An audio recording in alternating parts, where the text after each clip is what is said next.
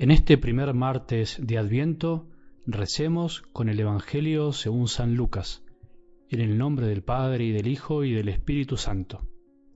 En aquel momento Jesús estremeció de gozo, movido por el Espíritu Santo, y dijo, Te alabo Padre, Señor del cielo y de la tierra, por haber ocultado estas cosas a los sabios y a los prudentes, y haberlas revelado a los pequeños. Sí, Padre, porque así lo has querido. Todo me ha sido dado por mi Padre, y nadie sabe quién es el Hijo sino el Padre, como nadie sabe quién es el Padre sino el Hijo, y aquel a quien el Hijo se lo quiera revelar. Después, volviéndose hacia sus discípulos, Jesús les dijo a ellos solos, Felices los ojos que ven lo que ustedes ven. Les aseguro que muchos profetas y reyes quisieron ver lo que ustedes ven y no lo vieron, oír lo que ustedes oyen y no lo oyeron. Palabra del Señor.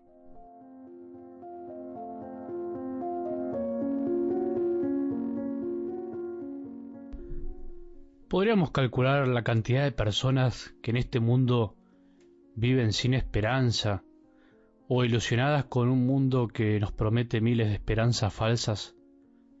¿Cuánta gente sufre, en definitiva, por no tener una verdadera esperanza o por haberla perdido. ¿Cuántas personas están desilusionadas, tristes, desesperanzadas, como sin alma, sin alegría, sin vida interior, aunque anden caminando por ahí? ¿Vos sos una de esas personas? ¿Te lo preguntaste alguna vez? ¿Qué es lo que te llevó a perder esa esperanza que antes te mantenía vivo? ¿Qué es lo que te llevó a pensar que es posible decir que tenés fe pero no tenés esperanza. Es muy triste encontrar personas tristes, valga la redundancia, o personas que dicen estar felices, pero en realidad se embarcaron en una felicidad mundana y pasajera que al final de cuentas tiene fecha de vencimiento. Es muy triste encontrar amigos, familiares que tienen caras desesperanzadas o caras de una alegría que en realidad no llena verdaderamente el corazón. Por eso para nosotros es una alegría empezar este día escuchando palabras de esperanza. La esperanza, como se dice, es la hermana mayor de la alegría. Cuando hay esperanza siempre hay alegría. De la mano de la alegría verdadera, la que viene de Dios, siempre viene la paz. Por eso empecemos este adviento pidiendo al Espíritu Santo la alegría de tener verdadera esperanza para poder tener paz Espíritu Santo, danos la verdadera esperanza, la esperanza con mayúscula, la esperanza de creer en la palabra de Dios, de creer en sus promesas, de creer que pasa lo que Él nos dice, de creer en Jesús. Por eso caminaremos estos días hasta el nacimiento de nuestro Salvador junto a la esperanza. Algo importantísimo que debemos aclarar desde el principio es qué decimos cuando decimos esperanza. Eso trataremos de ir esclareciendo. Según nuestra fe cristiana, la salvación que nos trajo Jesús no es simplemente algo que pasó allá hace mucho tiempo, un hecho histórico. Pensarlo así sería un grave error, sería justamente solo historia, sino que, además, esa salvación que se nos ofrece hoy, ahora concretamente, quiere decir que eso del pasado hoy nos da algo distinto. ¿Qué nos ofrece una esperanza cierta, una esperanza con sustento, sea con fundamento, gracias a la cual podemos enfrentar el presente?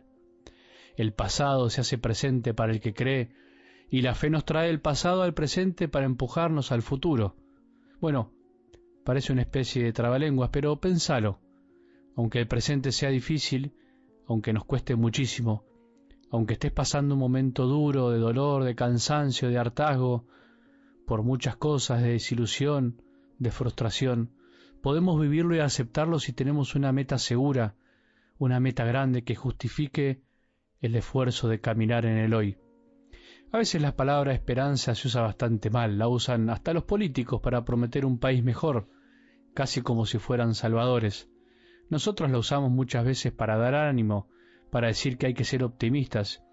Eso no está mal, por supuesto, siempre y cuando sepamos lo que decimos, pero si lo usamos solo en ese sentido, está vacía de su contenido esencial. abusamos de una palabra que es bien cristiana, bien nuestra y muy de la palabra de Dios, hasta el punto de que la palabra esperanza en muchos textos de la Escritura es intercambiable con la palabra fe. Es casi como un sinónimo. Cuando se dice tener fe, se dice que se tiene esperanza. El que cree espera algo más grande y solo tiene esperanza el que tiene fe. De a poquito seguiremos avanzando con esto. Algo del Evangelio de hoy es una linda invitación a la alegría que viene de Dios de lo alto. Jesús se estremece de gozo, movido por el Espíritu Santo, se alegra porque Dios Padre elige a los sencillos, a los humildes, para darse a conocer. Así como Dios eligió el camino de la humildad para estar en el mundo y sigue estando presente humildemente entre nosotros. De la misma manera, hoy no se nos va a revelar, o sea, no se nos va a mostrar, a manifestar el corazón, si nosotros no recorremos este camino de la humildad, de la pequeñez, de la sencillez. Si no podemos experimentar el gozo del Espíritu Santo, no es, digamos así, culpa de Dios. El problema es nuestro que no terminamos de hacer este camino de entrega, de confianza, de no pretender manejarlo todo, incluso nuestras experiencias de Dios, porque muchas veces somos así, de pretenciosos. Queremos que incluso Dios se nos tenga que revelar como nosotros queremos, que Dios haga lo que nosotros queremos que haga. Ese no es el camino hacia la Navidad, hacia la esperanza, sino todo lo contrario. El Hijo se nos revelará si dejamos que la humildad y la sencillez invada nuestras vidas, si dejamos de hacer de la fe en Jesús solo una doctrina o solo un sentimiento, que sería como el otro extremo, si dejamos de pretender una fe a nuestra medida y dejamos a Dios ser Dios, que eso es lo más lindo. Nosotros hoy podemos ser felices por haber escuchado la palabra. Miles y miles que andan por ahí no tienen este regalo de poder escuchar algo mejor, algo distinto, algo que dé fuerza para seguir. Intenta hoy compartir esta felicidad, esta esperanza. La palabra de Dios no puede ser algo que se encierre en lo privado, tiene que ser algo que se expanda por todos lados, que se viralice, como se dice hoy por tantos corazones. Por eso acordate que si querés recibirla en tu propio celular, sin depender de otros, podés ver nuestro sitio web www.algodelevangelio.org y también compartirla con otros. ¿Sabes qué nos da alegría y esperanza?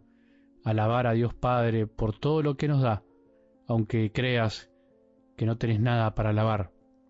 Te alabamos, Padre, Señor del cielo y de la tierra, porque nos hablás y te nos revelás a nosotros, los pequeños, los olvidados de este mundo, que se la cree bastante, pero que en realidad le falta todo. Gracias, Padre, porque así lo quisiste. Que tengamos un buen día y que la bendición de Dios, que es Padre misericordioso, Hijo y Espíritu Santo, descienda sobre su corazón y permanezca para siempre.